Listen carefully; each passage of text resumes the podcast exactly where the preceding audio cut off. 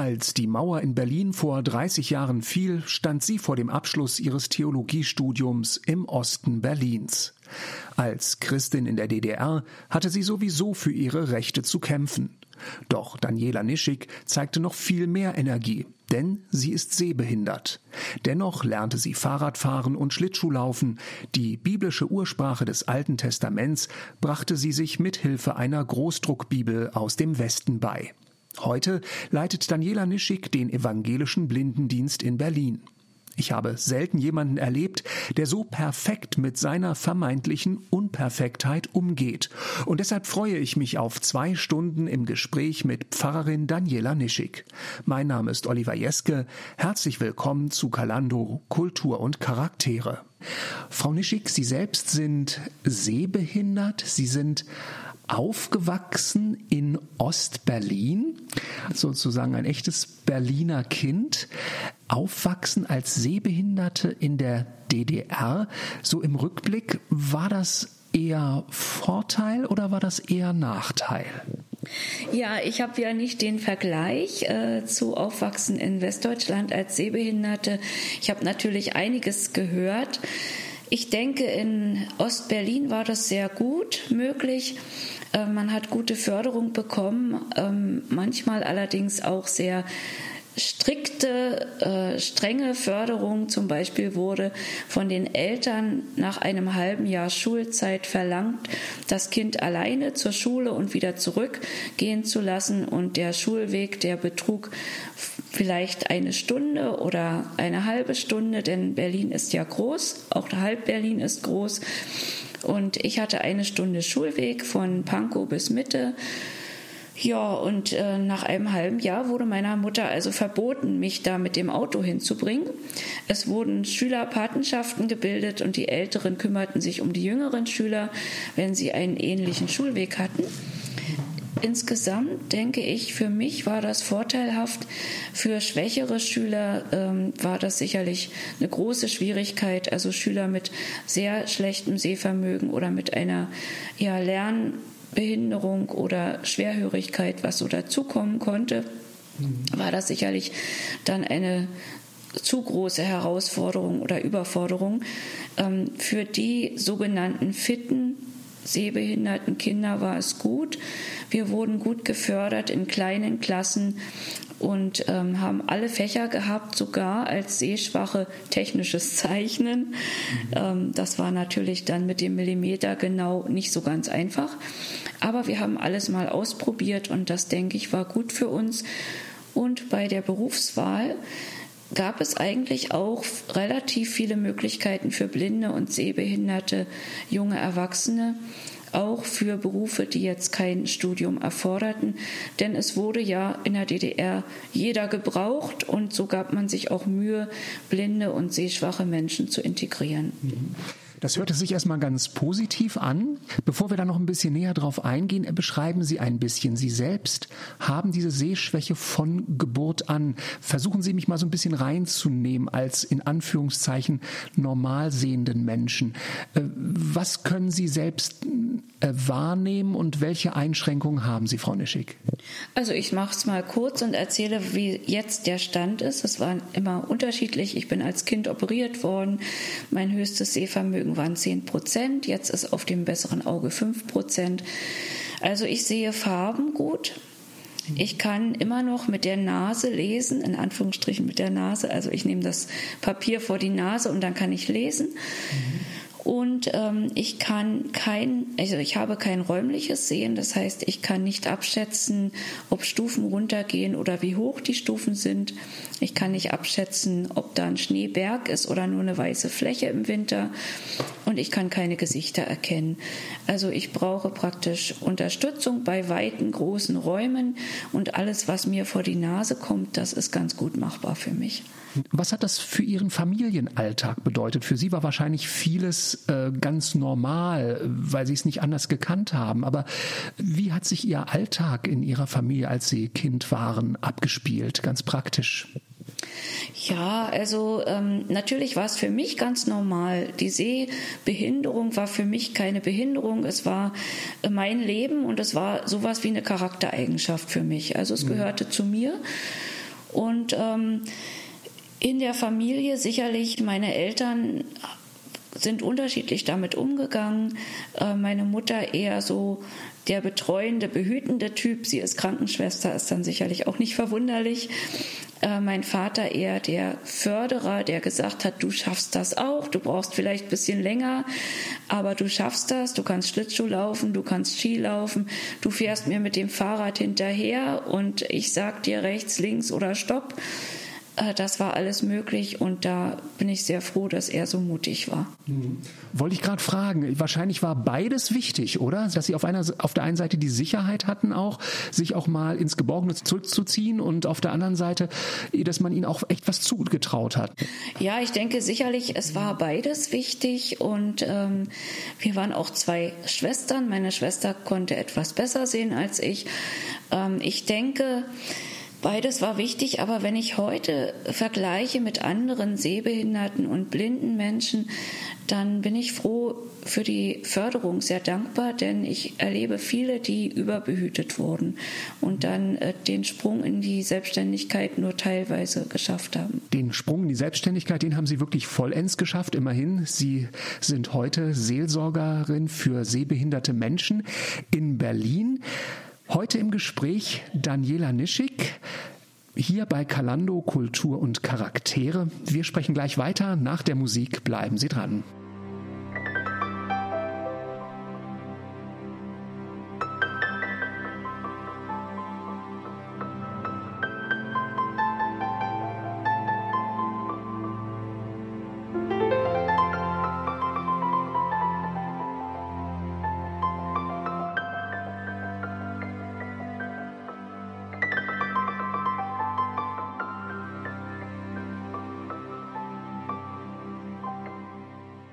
Nischig ist heute die Gesprächspartnerin hier bei Kalando Kultur und Charaktere.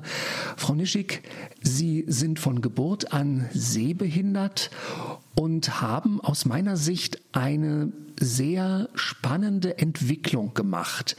Heute sind Sie Pfarrerin und dass Sie das mal werden würden, stand eigentlich nie bei Ihnen so auf der Agenda. Und das hatte eigentlich gar nicht so viel mit Ihrer Sehbehinderung erstmal zu tun. Nicht? Ja, mit der Sehbehinderung hat es eigentlich gar nichts zu tun gehabt.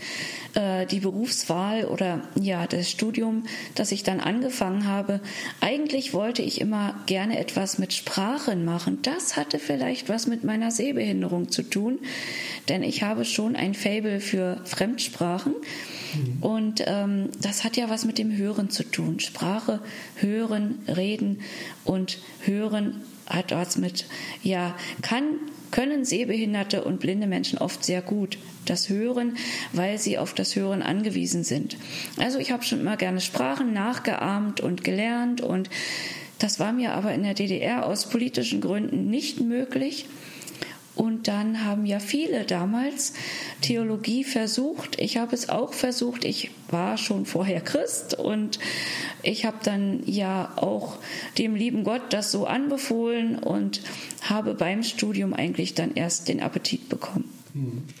Nun muss ich doch mal nachfragen, wenn Sie sagen, es war Ihnen verwehrt, ja, weil Sie Christin waren, sozusagen Ihren Wunschberuf zu ergreifen, haben Sie da mit Gott, mit ihrem Elternhaus, mit wem auch immer, der sie in Anführungszeichen christlich beeinflusst hat, auch gehadert?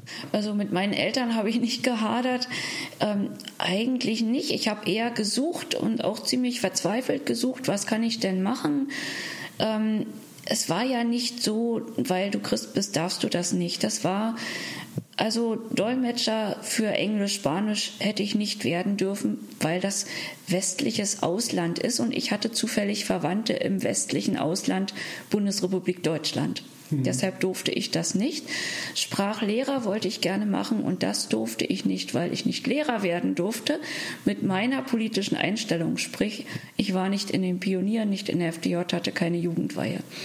Also das waren die Gründe und ähm, ja, ich bin heute eigentlich sogar dem lieben Gott dankbar, dass ich nicht Übersetzer oder Dolmetscher wurde, weil da, damit kann man heute kaum noch sein Brot verdienen, schon gar nicht mit Englisch, Spanisch. Das können jetzt inzwischen fast alle. Hm.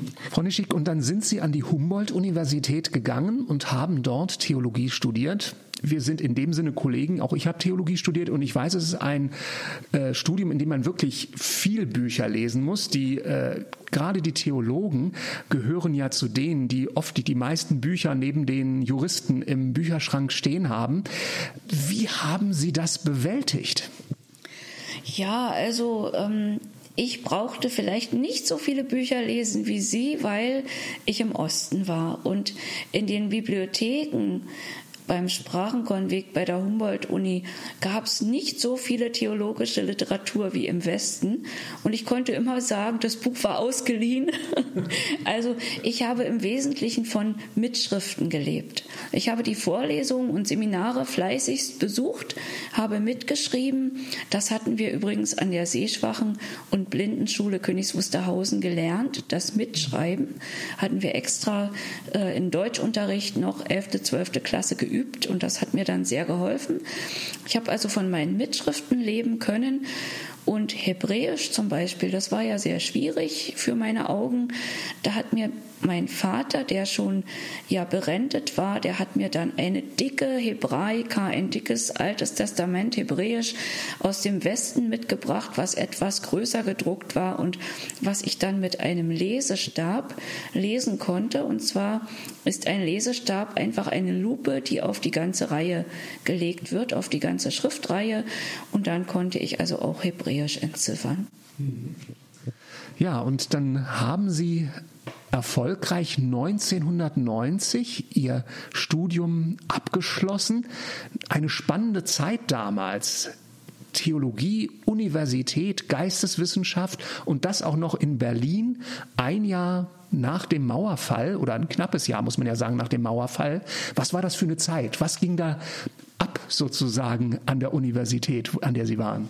Ja, also es war im Prinzip äh, ein halbes Jahr nach Mauerfall, dass ich äh, mein erstes Examen machen konnte und Abschlusszeugnis in der Hand hielt. Ja, natürlich war das eine spannende Zeit. Ich musste mich auf mein Studium konzentrieren, äh, war erst mit auf Demos, als es nicht mehr gefährlich war, sprich als nicht mehr geknüppelt wurde. Ähm, ja, ich habe aber auch natürlich vieles mitbekommen. Ich war zum Beispiel auch schon mal in der Zionskirche Anfang 1989, als für die Leute gebetet wurde, die aus der Umweltbibliothek weg dort verhaftet worden waren und ähm, der Bischof Fork, der predigte über Liebet eure Feinde. Und ich kniff mich dann und habe gedacht, ich bin doch nicht in Amerika und das ist nicht Martin Luther King. Was geht hier eigentlich ab? Also es war schon eine ganz spannende Zeit. Die schönste Zeit für mich war eigentlich die Zeit der runden Tische. Also zwischen Mauerfall und ersten und letzten freien Wahlen in der DDR. Das war für mich die schönste Zeit, weil da wurde wirklich an den runden Tischen wurde diskutiert, wie soll es weitergehen in unserem Land und es war eine Aufbruchsstimmung und man konnte auch was bewegen. Also das war eine ganz tolle Zeit. Heute hier im Kalando-Interview Daniela Nischig, Pfarrerin für sehbehinderte und blinde Menschen in Berlin. Gleich sprechen wir weiter nach der Musik.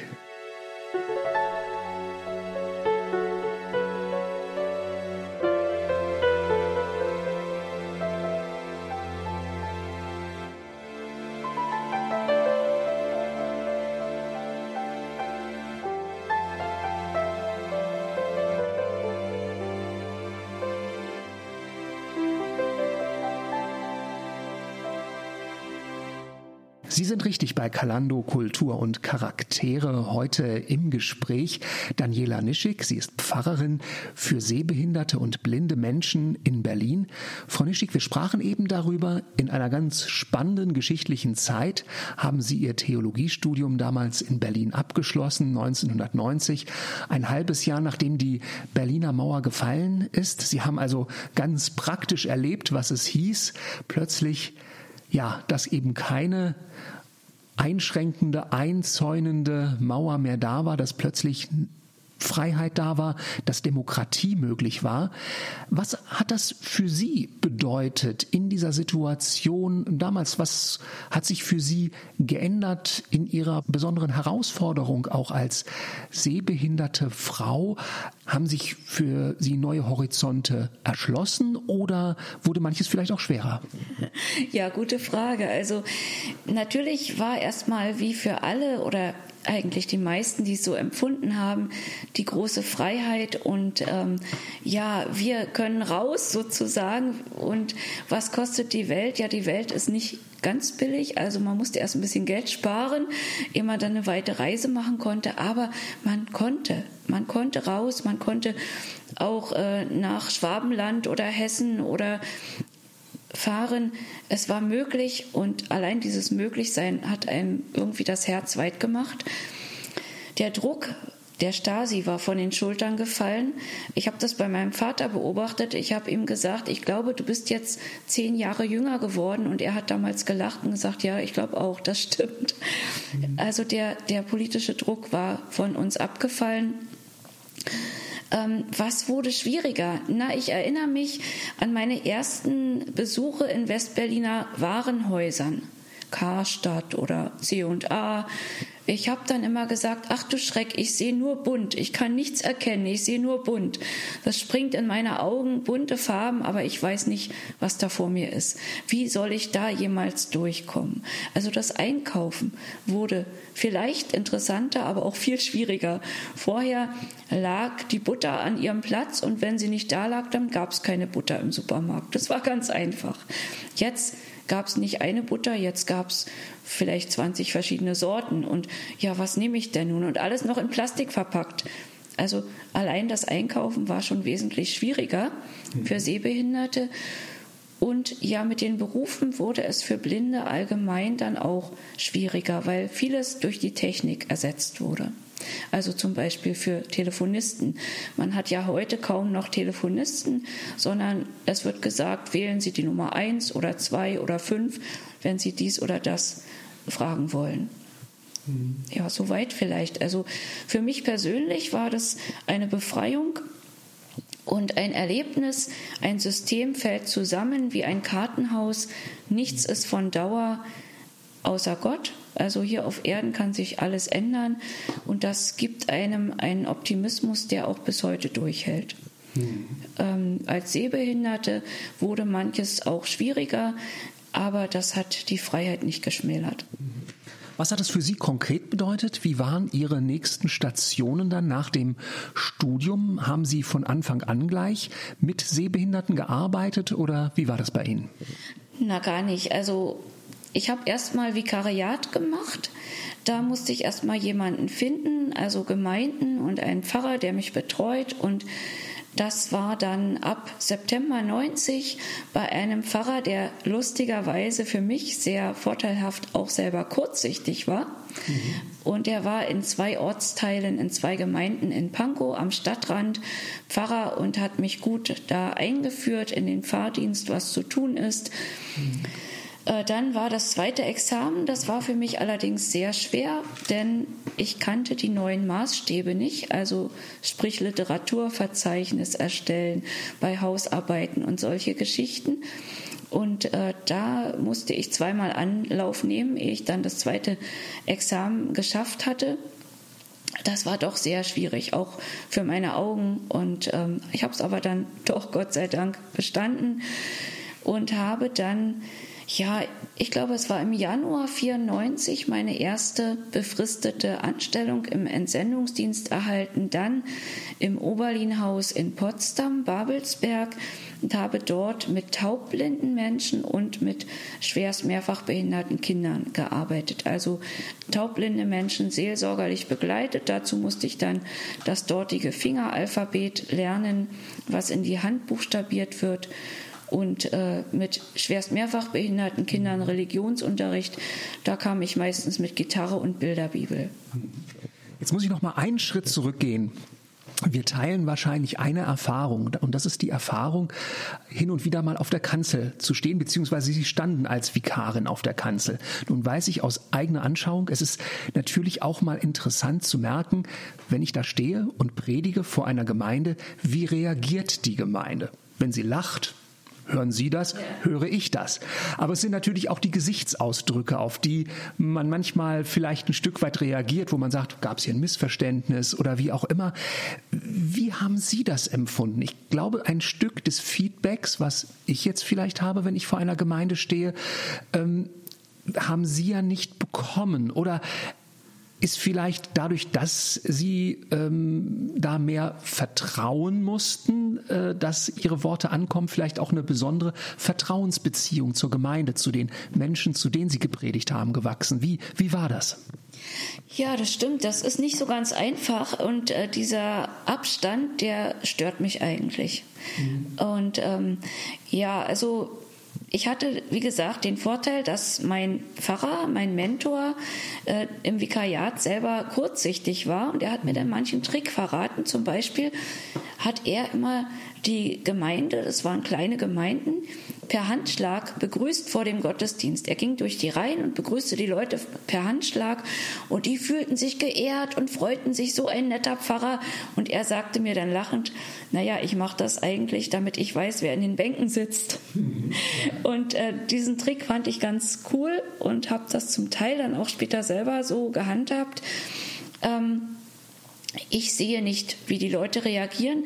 Wenn sie lachen oder tief durchatmen oder seufzen, dann kriege ich das mit. Ich predige jetzt auch äh, ab und zu in blinden Wohnstätten, wo blinde Senioren sind. Äh, da sind wir sozusagen dann auf einer Ebene. Die können mich nicht sehen, ich kann sie nicht sehen, aber sie reagieren dann auch oft akustisch, also durch Bemerkungen.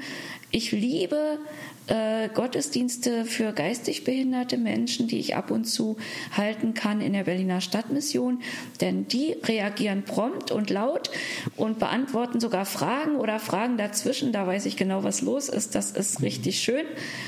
Ähm, ja, also, aber dieser Graben irgendwie zwischen Kanzel und Gemeinde bleibt, denke ich, für sehbehinderte und blinde Pfarrer einfach da und da muss man mit umgehen und die Gemeinde muss auch damit umgehen.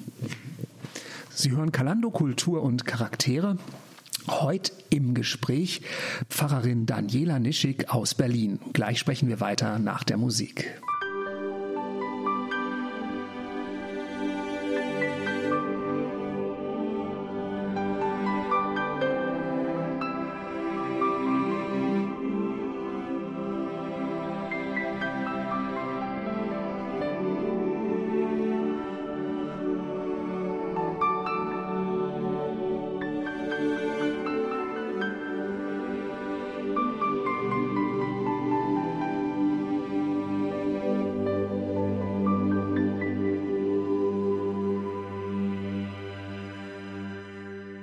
Sie hören Kalando, Kultur und Charaktere heute im Gespräch. Daniela Nischig. Sie ist Blinden- und Sehbehindertenseelsorgerin in Berlin. Frau Nischig, eben gerade haben Sie mir erzählt von geistig behinderten Menschen, die Sie sehr lieben, weil die sehr unmittelbar reagieren, auch äh, akustisch, im, im Wort, in Reaktionen, wo Sie als Sehbehinderte wahrnehmen können, das, was ich sage, wie kommt das an? Helfen Sie mir mal, wenn ich einem sehbehinderten oder blinden Menschen begegne, geben Sie mir mal ein paar Tipps. Wie kann ich besonders entgegenkommend und rücksichtsvoll auf jemanden zugehen? Gibt es Do's, gibt es Don'ts, die ich so ein bisschen beachten sollte dabei? Ja, also wie können Sie auf sehbehinderte, blinde Menschen zugehen, wenn Sie denn wissen, dass jemand sehbehindert ist? Bei Sehbehinderten ist es ja nicht immer so ganz eindeutig und klar. Mhm. Ähm, es ist gut, wenn gut sehende Menschen auf uns zukommen, sich vorstellen, dann die Hand reichen, auch wenn es zweimal am Tag ist, weil wir nicht jeden einfach erkennen können. Ich sehe nicht, wer vor mir ist. Ist es ein Mann, eine Frau? Ist es ein Jugendlicher? Soll ich du sagen oder sie? Dann ist es leichter, wenn derjenige mich anspricht. Dann höre ich schon mal an der Stimme, ach ja, wir haben uns heute schon mal getroffen. Und ähm, wenn jemand noch seinen Namen sagt, dann ist es auch sehr schön, dann weiß ich, mit wem ich es zu tun habe. Also das ist schon mal ein wichtiger Hinweis. Wenn Sie auf der Straße blinde Menschen sehen äh, mit Armbinde oder dann sind es vielleicht Sehbehinderte oder mit Langstock, ist es immer am besten zu fragen, guten Tag, darf ich Ihnen helfen? Kann ich Ihnen helfen? Brauchen Sie Hilfe? Das sind gute Fragen.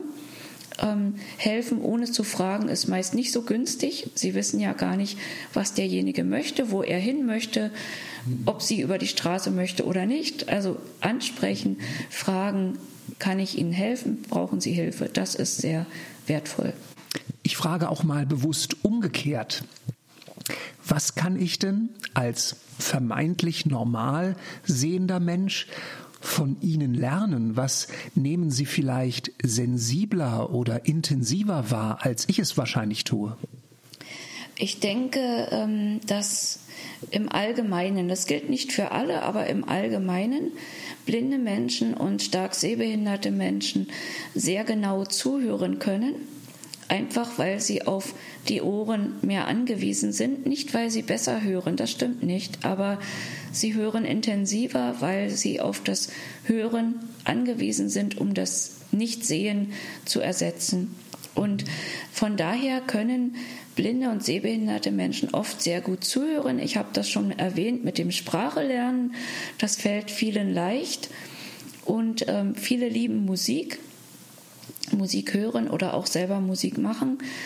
Viele erzählen auch gerne Geschichten. Ich weiß, ich habe als ja etwas größeres Kind und auch als Jugendliche meinen kleinen Cousinen so gerne selbst ausgedachte Geschichten erzählt. Ich habe die nicht vorher gelesen, ich habe die mir ausgedacht und die hingen an meinen Lippen und freuten sich also mit dem Wort umgehen. Das andere, seitdem ich auch links noch ein Hörgerät trage, habe ich entdeckt in den letzten Jahren, dass ich auch wirklich sehr gut riechen kann. Manchmal ist es nicht von Vorteil. Wenn ich im Bus sitze und rieche da einen Dackel oder äh, jemand, der vielleicht keine Dusche hatte früh, dann ist es nicht so vorteilhaft. Aber wenn ich spazieren gehe und plötzlich es riecht so nach Tanne und ich heb den Kopf, ach tatsächlich, da steht eine Tanne, dann ist es ganz lustig und ich bin immer wieder fasziniert auch, wie unser Gehirn arbeitet und wie doch äh, unser Gehirn auch versucht, die mangelnden, ja, wenn ein Sinn mangelhaft ist, das mit anderen Sinnen auszugleichen und was da auch alles möglich ist, was unser Schöpfer so ganz gut eingerichtet hat. Wenn Sie dieses Bild vom Körper bringen, denke ich natürlich unmittelbar auch an dieses biblische Bild des Körpers, äh, wo es ja um die Gemeinde geht, mit Jesus als Haupt. Ähm, jetzt sind Sie als Seelsorgerin gezielt als sehbehinderte Frau für Menschen da, die blind sind oder sehbehindert sind. Jetzt frage ich mich, ist das aus Ihrer Sicht notwendig? Würden Sie es sich vielleicht ganz anders wünschen, dass blinde Menschen viel stärker in, in Anführungszeichen, normalen Gemeinden äh, integriert sind? Oder ist das einfach eine gute, notwendige Ergänzung, die Sie hier anbieten? Ja, auch das ist wieder eine gute Frage. Ich denke, ähm, ich kann es selber aus eigenem Erleben sagen, was auch die Wende mit sich gebracht hat. Die große Freiheit waren dann plötzlich Jugendfreizeiten auf Korsika oder Mountainbike oder da konnte ich als Sehbehinderte nicht mehr mitmachen. Mhm. Da, das konnte ich nicht. Und ich wollte auch den anderen nicht zur Last fallen, während vorher in der DDR die Rüstzeiten mit Wandern und Schwimmen und so, da, da konnte ich mit. Die haben mich einfach mitgenommen, mhm. ohne jetzt groß zu überlegen, wer begleitet dich oder so. Ich war einfach in der Gruppe mit dabei. Das war eigentlich das, was man heute Inklusion nennt. Und ähm, ich denke, beides ist wichtig. Eine Beheimatung in einer Gemeinde ist sehr schön, aber gerade wenn blinde Menschen umziehen oder wenn Menschen neu von Sehbehinderung betroffen sind, ist es oft sehr schwer in den Ortsgemeinden Verständnis zu finden. Es ist schön, wenn jemand, der nicht sehen kann, mit im Chor singt, aber wenn dann ein Ausflug gemacht wird, dann kommt die Frage, wer holt sie ab von zu Hause, wer bringt sie nach Hause, äh, ja, überlegen die Leute auch beim Essen vielleicht vom Buffet das Essen zu bringen oder übersieht man sie? Also das sind so Fragen. Und der evangelische Blindendienst ist eigentlich dafür da, Gemeinden auch aufmerksam zu machen auf die Sorgen von blinden und sehbehinderten Menschen und andererseits auch blinde Menschen aufmerksam zu machen auf die Angebote von Kirchen und Gemeinden. Also unsere Arbeit ist auch eine missionarische Arbeit. Also ich mache einen Bibelkreis im Blindenverein und zu unseren Freizeiten wenn wir Skilaufen oder wenn wir wandern gehen im Sommer, da kommen Menschen mit, die sind keine Christen, aber die sind halt sehbehindert und hören dann auch, wenn sie kommen in der Bibelstunde, etwas über das Evangelium. Also ist beide Richtungen. Einmal blinde und sehbehinderte Menschen mit dem Evangelium zu erreichen, was oft in Gemeinden nicht geschieht, weil man einfach keinen Kontakt hat zu blinden Menschen und zum anderen auch Gemeinden zu öffnen für die Belange von blinden Menschen.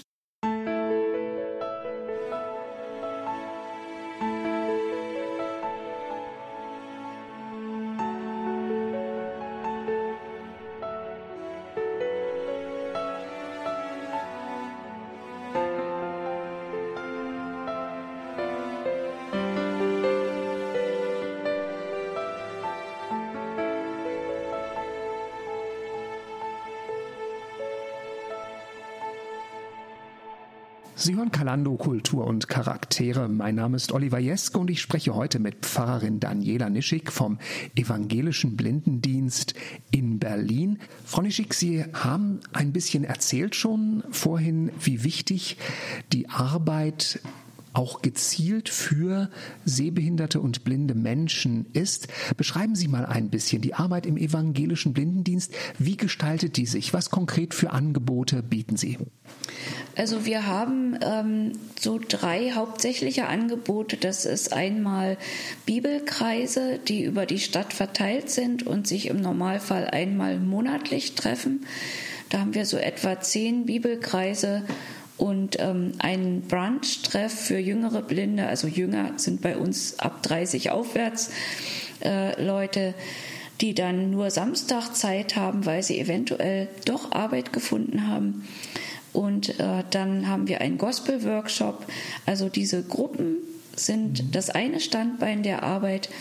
Dann haben wir Freizeiten, vielleicht drei, vier, fünf Freizeiten im Jahr, je nachdem wo wir also mit blinden Menschen unterwegs sind, meistens in Deutschland. Wir haben auch schon Reisen ins Ausland gemacht und ähm, da brauchen wir auch dann immer Begleiter für die blinden Menschen und da versuche ich auch mitzuhelfen, wenn jemand jetzt keine Angehörigen hat, die ihn begleiten können, dass wir dann auch Ehrenamtliche finden, die mitfahren. Ja, und dann haben wir ein Hörmagazin auf CD oder auch noch Kassette, aber meistens jetzt auf CD. Und das nennt sich Doppelpunkt. In dem Sinne, das Leben geht weiter, auch wenn man nicht mehr so gut sehen kann. Ein Doppelpunkt, es geht also weiter. Wenn Sie das so ansprechen, was ist eigentlich schwieriger? Von Geburt an eine Sehbehinderung zu haben oder im Laufe der Zeit mehr und mehr das Augenlicht zu verlieren? Ich denke, psychisch ist das äh, zweite schwieriger, das, was man hatte, zu verlieren. Denn dann kennt man genau den Verlust und äh, Menschen gehen unterschiedlich damit um. Mhm. Und das ist äh, für einige doch sehr schwer, das überhaupt erstmal zu akzeptieren dass ich jetzt mich umstellen muss und dass ich vielleicht anderes ausprobieren muss, zu fühlen, zu hören, äh, mir auch mal helfen lassen muss, wenn ich vielleicht vorher immer gerne anderen geholfen habe.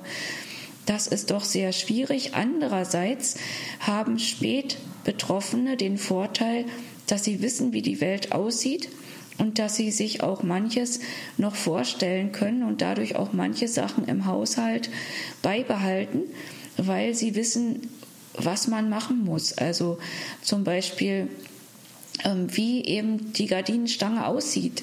Wer sie nie gesehen hat, dem fällt es immer schwer. Oder warum ein Würfel so aussieht wie ein Würfel und nach hinten anscheinend die Kanten zusammenlaufen und kleiner werden.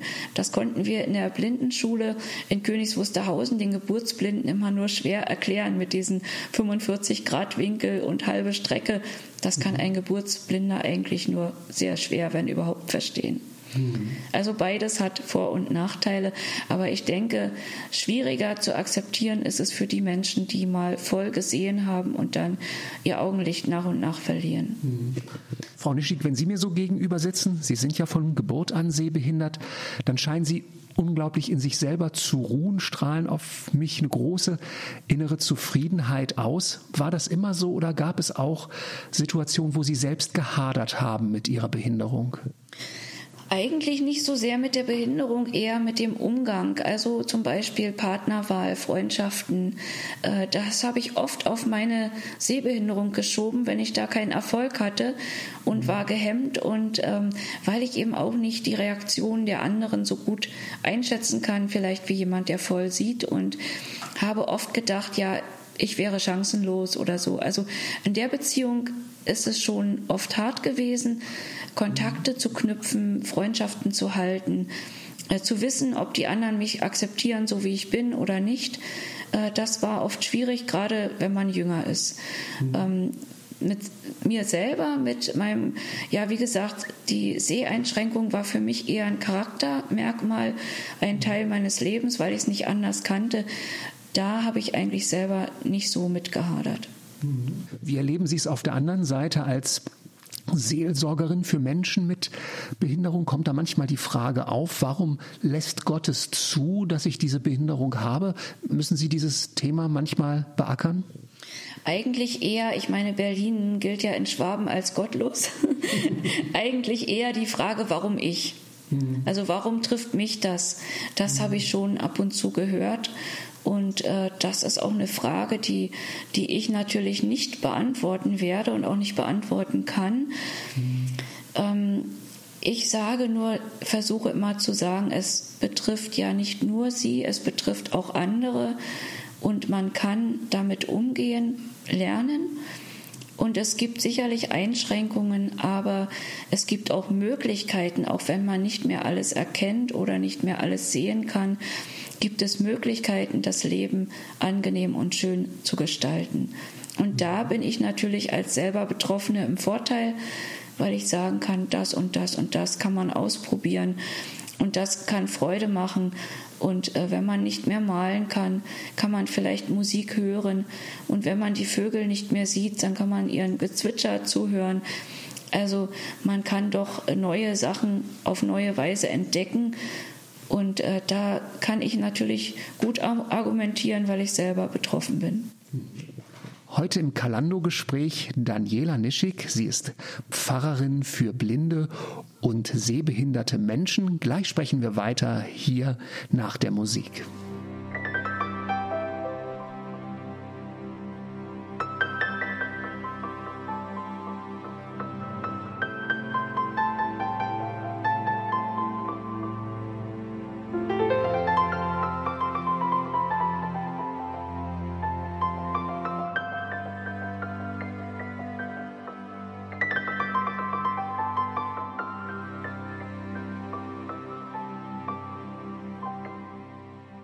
Daniela Nischig, Sie haben mich im Vorgespräch für unser Interview ein Stück überrascht.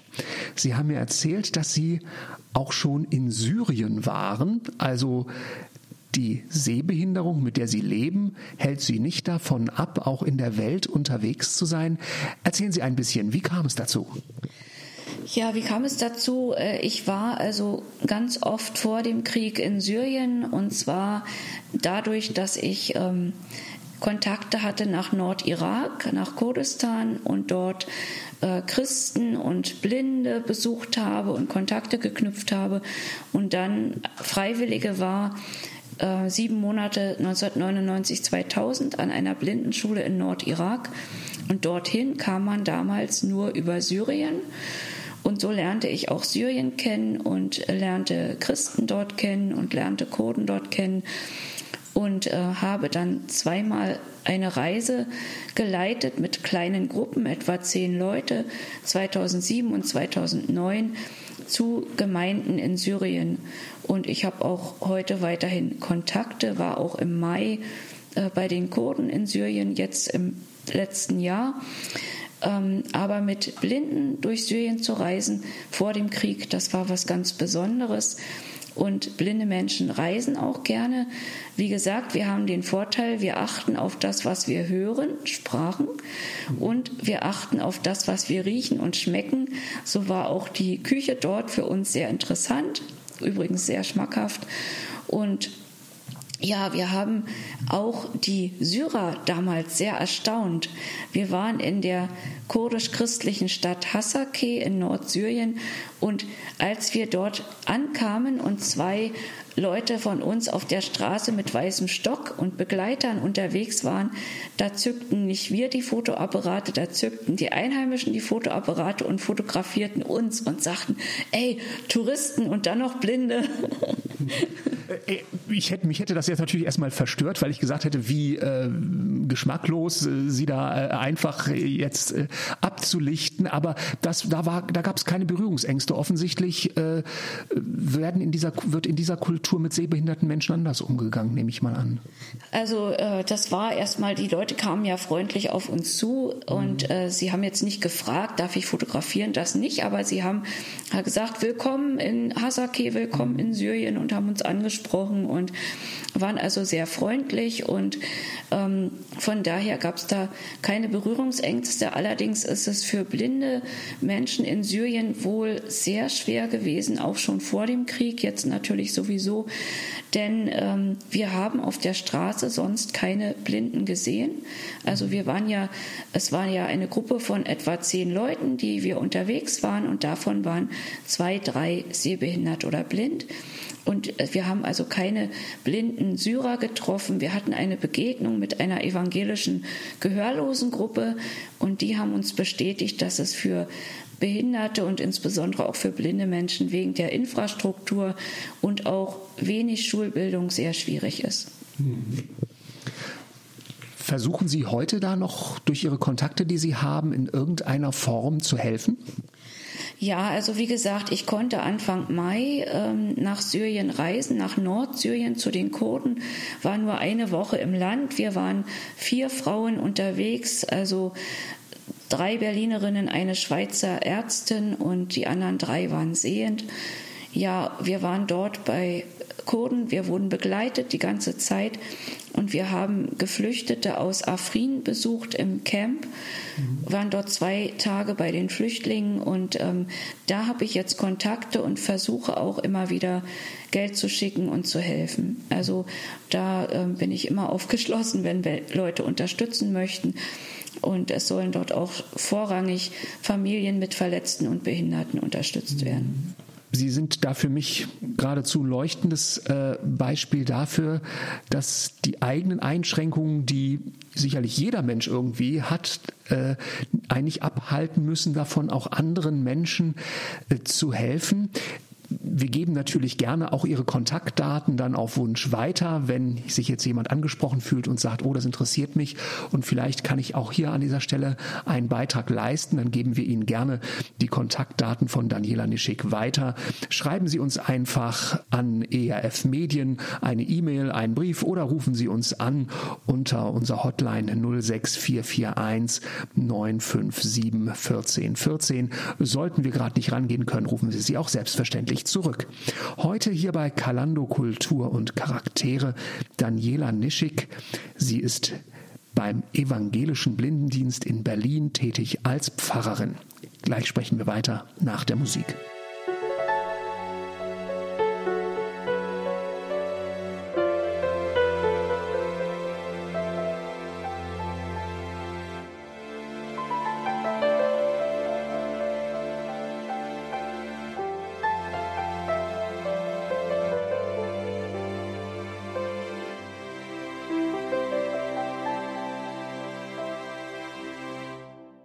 Kalando Kultur und Charaktere heute im Gespräch die Sehbehinderten und Blindenseelsorgerin Pfarrerin Daniela Nischig. Frau Nischig, Sie haben mir eben verraten, bei Ihren Reisen, die Sie nach Syrien gemacht haben, dort auch in die Kurdengebiete hinein, war sehr oft Ihre eigene Sehbehinderung ein Türöffner zu den Herzen der Menschen. Wie kam es dazu? Ja, ich denke, ähm, ich bin ja nicht äh, der große Manager, ich bin nicht die Helferin, nicht die Ärztin, leider nicht. Und ähm, ich versuche irgendwie den Menschen nahe zu sein, zuzuhören, wenn möglich zu helfen. Aber sie merken, ich bin auch auf Hilfe angewiesen. Und da begegnen wir uns, wie man so sagt, auf Augenhöhe. Also da ist eine Begegnung von Mensch zu Mensch möglich. Und wir merken, wir sind alle aufeinander angewiesen. Und ich das, denke, das verbindet Menschen. Und ähm, ich denke auch nicht nur bei mir, sondern allgemein blinde, sehbehinderte Menschen, sie helfen gerne, wo sie können, denn sie erfahren ja auch viel Hilfe und sie brauchen auch viel Unterstützung und sie sind dann froh, wenn sie selber einmal helfen können. Lassen Sie uns nochmal zurückkommen zu Ihrer aktuellen Arbeit als Seelsorgerin. War das eigentlich Ihr Wunsch? Sie hatten mir vor, vorhin erzählt, dass Sie ganz ursprünglich ja mit Menschen äh, gearbeitet haben mit anderen Behinderungen. War das Ihr Wunsch, eines Tages mal mit Menschen zusammenarbeiten, die, ich sag mal, ähnliche Einschränkungen erfahren wie Sie selbst? Oder waren Sie da e-, eher distanziert? Weil manchmal möchte man ja vielleicht so ein bisschen aus seinem eigenen Kreis eher raus. Ja, also genau, ich war als junge Frau, wollte ich eigentlich nicht unbedingt äh, mit blinden Menschen arbeiten, habe mir das als Studentin eigentlich kaum vorstellen können. Und ähm, ja, ich habe ja im Oberlinhaus angefangen, wie gesagt, mit taubblinden Menschen, die also zwei Sinne ähm, nicht haben oder nur eingeschränkt haben und habe da auch gemerkt, was ich als Sehbehinderte alles, was mir möglich ist und wie ich anderen da auch beistehen kann. Und ähm, dann war ich ja schon etwas älter und habe dann auch ja diese Stelle beim evangelischen Blindendienst sehr gerne angenommen, habe mich da auch beworben über die Berliner Stadtmission und habe die Stelle sehr gerne angenommen, denn ähm, ich habe gemerkt, wie gesagt, für Seelsorge ist es ja dann auch ein gewisser Vorteil, wenn man selber auch betroffen ist. Dann nehmen einem die Menschen die Worte auch eher ab. Also da hat man dann so ein bisschen einen Bonus, wenn man selber weiß, wovon man spricht. Und äh, von daher sehe ich das jetzt eigentlich als positiv, auch wenn ich manchmal gedacht habe, ach, ich würde auch gern noch mal in die Flüchtlingsarbeit oder würde auch gern noch mal was anderes machen. Aber es ist natürlich auch eine schöne Stelle für mich in meiner Heimatstadt Berlin und mit Menschen, die mich verstehen und die ich verstehe. Welche Nöte beschäftigen denn Menschen, die sehr schlecht oder gar nichts sehen können, besonders? Welche, ja, ich sag mal, äh, Nöte ziehen sich manchmal wie ein roter Faden durch bei den Menschen, die sie betreuen, die sie kennen, mit denen sie gemeinsam unterwegs sind? Also für viele ist es ähm, Begleitermangel oder Einsamkeit. Das heißt, viele blinde, auch ältere, sehbehinderte Menschen, die leiden unter Einsamkeit. Ähm, vielleicht haben sie Kinder, aber die sind weit weg oder sie haben keinen Partner gefunden und ähm, sind dann im Alter noch mehr auf Hilfe angewiesen und finden nicht immer gleich die Hilfe, die sie brauchen. Mhm. Äh, da gibt es natürlich auch unterschiedliche Haltungen. Manche versuchen dann möglichst alles alleine zu schaffen und genieren sich zu fragen. Andere fordern regelrecht die Hilfe und äh, sind da sehr anspruchsvoll. Das ist sehr unterschiedlich, aber ich denke, in Berlin ist es für mich immer wieder erschreckend, wie viel Seniorinnen und Senioren doch sehr einsam sind. Und das ist natürlich bei einer Sehbehinderung dann besonders schwierig. Das heißt, ich höre so ein bisschen raus, ähm, Einsamkeit ist ja sowieso ein großes Thema in unserer Gesellschaft. Wir haben in Berlin weit über 50 Prozent Single-Haushalte im Moment. Das verstärkt sich nochmal als Problem für sehbehinderte Menschen. Das denke ich. Es gibt natürlich auch Sehbehinderte, die Familie haben, eigene Familie haben mhm. oder einen guten Freundeskreis haben, aber es ist schon das Risiko, denke ich, größer, ähm, einsam zu werden. Und da haben wir eben auch die Angebote unserer Bibelgesprächskreise, da kommen viele schon eine halbe Stunde früher, einfach um in Gesellschaft zu sein. Oder die Freizeiten. Ähm, manchmal wird mir dann so gesagt, ja, Frau Nischig, Sie machen ja so viel Freizeiten und Sie sind ja nur unterwegs, aber das ist eben die Zeit, wo ich dann die 15 oder 20 Menschen auch mal zusammen habe, auf einem Haufen. Wir können miteinander sprechen, wir haben Zeit füreinander und man muss nicht erst von A nach B kommen, um mit der Pastorin zu sprechen. Und das ist dann auch der Gewinn der Freizeit. Es geht nicht nur darum, umherzufahren, das auch.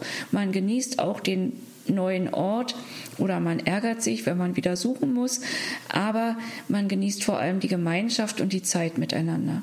Heute im Gespräch hier bei Kalando Kultur und Charaktere Pfarrerin Daniela Nischig vom Evangelischen Blindendienst in Berlin. Gleich sprechen wir weiter nach der Musik.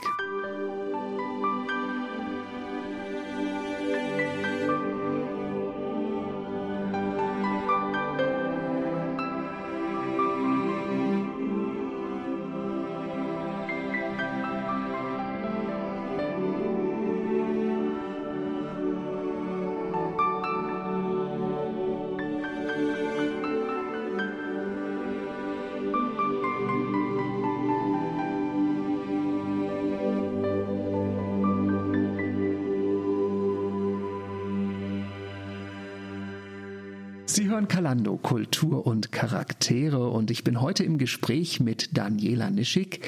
Sie ist Pfarrerin für blinde und sehbehinderte Menschen in Berlin. Frau Nischig, lassen Sie uns noch mal ein bisschen konkret werden. Wenn ich selbst in einer Gemeinde, in einem, einer Gruppe von Christen zu Hause bin und ich werde jetzt neugierig und sage mir, eigentlich müssten wir uns wesentlich mehr für Menschen mit Sehbehinderung oder für blinde Menschen öffnen. Würden Sie mich beispielsweise in meiner Gemeinde besuchen? Würden Sie einen Vortrag halten, eine Einleitung, wie auch immer? Äh, kann ich sozusagen in meiner Gruppe von Ihnen profitieren? Ähm ja, sicherlich. Also wenn es um sehbehinderte, blinde Menschen, Gemeindeglieder oder einzuladende Menschen geht, ähm, ich würde zum Beispiel manchen Gemeinden sagen, wenn sie die Liedtexte beamen, äh, über den Beamer nach vorne ähm, beamen, dann ist das sehr schön, dann äh, ist das sehr modern und spart Papier. Aber bitte fragen Sie doch, wer es nicht erkennen kann und drucken Sie es für die Leute in mindestens Schriftgröße 14 fett aus. Mhm. Und äh, wenn Sie blinde Menschen haben, dann wäre es super, Sie könnten die Liedtexte vorher, wenn es junge Blinde sind, per E-Mail an die Blinden schicken. Wenn die dann einen Drucker haben, können sie sich selber in Breilschrift ausdrucken. Mhm. Wenn sie nach dem evangelischen Gesangbuch singen, dann wäre es schön, wenn jede Gemeinde so ein Gesangbuch im Regal stehen hätte. Das sind sieben Bände in Breilschrift, aber wenn Sie das einmal da haben und ein blinder Besucher kommt, dann können Sie ihm das Lied aus den entsprechenden Bänden raussuchen und dann kann er mitsingen. Es ist für viele Blinde traurig, die gerne singen, wenn sie nicht den Text haben und nicht mitsingen können. Mhm. Wir machen das oft erleichternd bei unseren Branchgruppen, dass wir einfache Texte, sogenannte Simple Songs oder Gospels nehmen, die nicht so lang sind, die kann man sich den Text merken und dann wird vorgesungen und nachgesungen und dann ist es ganz einfach. Mhm. Und vielleicht gibt es ja auch Menschen im Einzugsgebiet meiner Gemeinde, die sehbehindert sind, von denen ich vielleicht nicht unbedingt was weiß. Haben Sie einen Tipp, wie ich diese Brücke schlagen kann, dass ich auch das Angebot machen kann, dass die Person überhaupt in meine Gemeinde hineinfindet? Denn das ist ja auch ein praktisches Problem. Ja, ist ein praktisches Problem. Also ähm, es ist nicht so ganz einfach, wenn man die Leute noch gar nicht kennt. Mhm. Aber es ist sicherlich möglich, in den Gemeindebrief eine Telefonnummer zu schreiben, wo man sich vielleicht melden kann, wenn man abgeholt werden möchte mit einem Fahrdienst zum Gottesdienst. Mhm. Weil viele Ältere, die äh, dann schlecht sehen, die trauen sich nicht mehr, sie haben Angst, unterwegs zu stolpern, hinzufallen bei Glätte oder den Straßenverkehr nicht gewachsen zu sein. Die trauen sich nicht mehr zum Gottesdienst und kommen einfach nicht mehr und keiner weiß warum. Äh, wenn dann im Gemeindebrief eine Telefonnummer steht, dann können zumindest Angehörige oder die, die das noch lesen können, sich melden und sagen, könnten Sie vielleicht Frau X oder Herrn Y mal abholen. Und äh, dann findet sich vielleicht ein oder zwei Leute, die Seniorinnen abholen können. Das betrifft ja nicht nur Sehbehinderte, es betrifft auch Gehbehinderte und dann kann man vielleicht Hilfe arrangieren. Wenn Ihnen auffällt, dass jemand nicht mehr kommt zum Gottesdienst, dann ist es schön, mal anzurufen und nachzufragen. Manchmal ist es wirklich die eintretende Sehbehinderung im Alter, die Menschen davon abhält, noch zur Gemeinde zu kommen. Und dann reicht manchmal ein Anruf und eine Nachfrage. Also denke ich, ganz wichtige Tipps, die Sie uns damit auf den Weg geben. Frau Nischig, jetzt teilen Sie und ich und viele andere Christen natürlich die Hoffnung auf eine Zukunft, in der jede Träne abgewischt wird, in der es keine Krankheit und kein Leid mehr gibt. Jetzt interessiert mich natürlich eins brennend. Wenn Ihnen einmal im doppelten Sinne die Augen geöffnet werden und sie einmal ohne Einschränkungen alles wahrnehmen werden in der Ewigkeit bei Gott. Können Sie das überhaupt in Worte fassen? Worauf freuen Sie sich am meisten? Also ich, ähm, ich denke an eine taubblinde Frau im Oberlinhaus, Sie lebt jetzt nicht mehr. Sie hat mir damals das Fingeralphabet beigebracht, was dort benutzt wird.